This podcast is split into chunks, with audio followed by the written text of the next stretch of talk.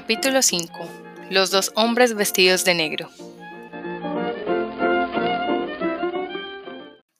El personaje que entró llevaba túnica negra y su rostro era sombrío, lo que así de golpe sorprendió principalmente a Jehan, que como podéis suponeros, se las había arreglado en aquel hueco para colocarse y poder ver y oír todo a su gusto. Fue la enorme seriedad de ropaje y de rostro del recién llegado. A pesar de todo, podía descubrirse una cierta dulzura en aquel rostro, pero una dulzura más bien de gato o de juez, una dulzura empalagosa. Tenía el cabello gris, arrugas en el rostro. Rozaba los sesenta años, parpadeaba continuamente, Tenía las cejas blancas, el labio inferior colgante y muy grandes las manos, cuando Jean comprendió que no era más que eso, es decir, un médico o un magistrado, y que su nariz y su boca estaban demasiado separadas una de la otra. Señal de estupidez. Se encogió en su agujero, lamentando el tiempo que iba a perder allí, en aquella postura tan molesta y esta mala compañía. El diácono no se había ni siquiera levantado ante la presencia de tal personaje. Le había hecho señas para que se sentara en un escabel cercano a la puerta, y después de unos momentos de silencio, que parecían una continuación de una meditación anterior, le dijo con cierto aire de superioridad. Buenos días, maestro Jax. Hola, maestro, respondió el hombre de negro. Habían las dos formas con que fueron pronunciados por una parte el maes, Jax, y por otra el maestro, por excelencia, una diferencia notoria, como de monseñor a señor, de domin a domin. Era, con toda evidencia, el encuentro del doctor con el discípulo. Bueno, prosiguió el archidiácono después de un nuevo silencio de Maes Jax. Se guardó mucho en no turbar. ¿Lo vais consiguiendo? Ay, no, maestro, respondió el otro con una sonrisa triste. Sigo soplando y soplando, pero nada. Cenizas todo lo que queráis, pero ni la menor chispa de oro. Don Claude hizo un gesto de impaciencia. No me refiero a eso, maestro Jacques Chamolou, sino al proceso de vuestro hechicero. ¿No es Marc Senet, como se llama el magistrado del Tribunal de Cuentas? ha confesado ya su magia. ¿Se ha resuelto el caso? Ay, no por desgracia, respondió Maestro Jax con su deje triste de siempre. Ese hombre es una roca, y aunque quedásemos en el marché o pozo, diría una palabra. Sin embargo, no hemos escatimado en medios para obtener la verdad, y ya está medio desconjuntado. Le hemos dado toda clase de brebajes y hierbas de San Juan, como dice el viejo cómico Plauto. Advorsum stimulor, lágrimas crucesque compedesque, nervos, catenas, cárceres, numelas, perdicas boyas. Pero de nada sirve todo eso. Es terrible ese hombre. No logro comprender su discensencia. ¿No habéis encontrado nada nuevo en su casa? Pues sí, dijo Maes Jax buscando en su escarcela. Ese pergamino. Hay en él algunas palabras que no logramos entender.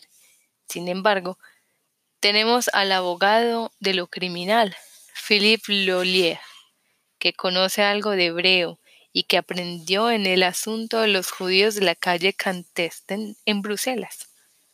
Mientras hablaba, Maes Jacques desenrollaba un pergamino. Dádmelo, dijo el archidiácono, que añadió al echar una ojeada al documento. Pura magia, maes Jax. Emen etan. Es la exclamación de las estrigues cuando llegan al aquelarre. Per ipsum et cum ipso. Et in ipso es el conjuro para volver a encadenar al diablo en el infierno. Hax, pax, max. Esto pertenece a, a la medicina una fórmula contra la mordedura de perros rabiosos. Más Jax. Todo esto es, suficiente. Vos sos procurador del rey en asuntos eclesiásticos. Este pergamino es abominable. Le enviaremos de nuevo a la tortura. Pero tengo aquí también, dijo rebuscando en su bolsa, Más cosas que hemos encontrado en casa de Marc Sené. Era una vasija familiar, parecida a las que habían en el fogón de Don Claude. Vaya, dijo el archidiácono, es un crisol de alquimista. Tengo que confesaros, prosiguió Maes Jax esbozando una torpe y tímida sonrisa, que también he probado con él, y no me ha ido mejor que con el mío. El archidiácono se puso a examinar la vajilla. ¿Qué es lo que ha grabado en el crisol? Osh, osh. El conjuro contra las pulgas. Este Semen es un ignorante. ¿Cómo ibas a conseguir oro con esto? Solo sirve para adornar nuestra habitación en verano. Ya que estamos con los errores, dijo el procurador del rey, acabo de fijarme en el pórtico de abajo antes de subir. Vuestra reverencia está segura de que la abertura de la obra se abre del lado del hospital y que las siete figuras desnudas que aparecen en los pies de Nuestra Señora, la que lleva las alas en los pies, es la de Mercurio. Claro, respondió el clérigo. Lo ha escrito Agustín Nifo, aquel doctor italiano que tenía un demonio barbudo que le enseñaba todas las cosas. Ahora cuando bajemos os explicaré todo esto sobre el texto mismo. Gracias, maestro, dijo Charmul con una gran reverencia. Ah, ya se me olvidaba de ello. A propósito, ¿cuándo os parece que podemos detener a la pequeña hechicera? ¿A qué hechicera? Ya la conocéis, a esa gitana, que a pesar de la prohibición de la autoridad viene todos los días a bailar a la plaza. Tiene una cabra endemoniada con cuernos de diablo, que lee y escribe y que conoce la matemática como Picatrix. Con esto, bastaría para detener a toda la gitanería. Ya está listo el proceso y en cualquier momento se puede proceder. Es linda muchacha esa bailarina, a fe mía. Tiene los ojos negros más bonitos del mundo, como los carbunclos de Egipto. ¿Cuándo empezamos? El archidiácono se puso pálido al oírle. Ya os lo indicaré, respondió entre balbuceos y articulando apenas la voz. Luego prosiguió. Ocupados de Mark Senain. Queda tranquilo, dijo sonriente Shahmul. Haré que lo aten otra vez a la cama de cuero. Diablo de hombre llega a cansar el propio Pierre Torturou, que tiene unas manos mucho más fuertes que las mías, como dice el buen Plauto. Nudus vintus centum pondo, es cuando pendes perpedes. El tormento del torno es lo mejor que tenemos, le pasaremos por él. Don Claude parecía sumido en una sombría preocupación y volviéndose a Charmul Maes Pierrat, Maes Jacques, quiero decir, ocupados de Marc Senain. Muy bien, muy bien, don Claude. Pobre hombre, ha sufrido tanto como Mumol. ¿Qué idea la suya de ir al Aquilarre? Un magistrado del Tribunal de Cuentas que debería conocer el texto de Carlomagno Estiga Velmasca. En cuanto a esa joven Esmeralda, creo que la llaman, esperaré vuestras órdenes. Ah, y cuando pasemos por el pórtico, me explicáis también el significado del jardinero pintado de frente que se ve al entrar en la iglesia. ¿No representa al sembrador? Eh, maestro, ¿en qué estáis pensando? Don Claude, abstraído, no le escuchaba. Charmoul observó, siguiendo la dirección de su mirada, que estaba mirando distraídamente la gran tela de araña que absorbía la claraboya. En aquel momento, la mosca, que andaba buscando el sol de marzo, se lanzó contra aquella red y quedó allí atrapada.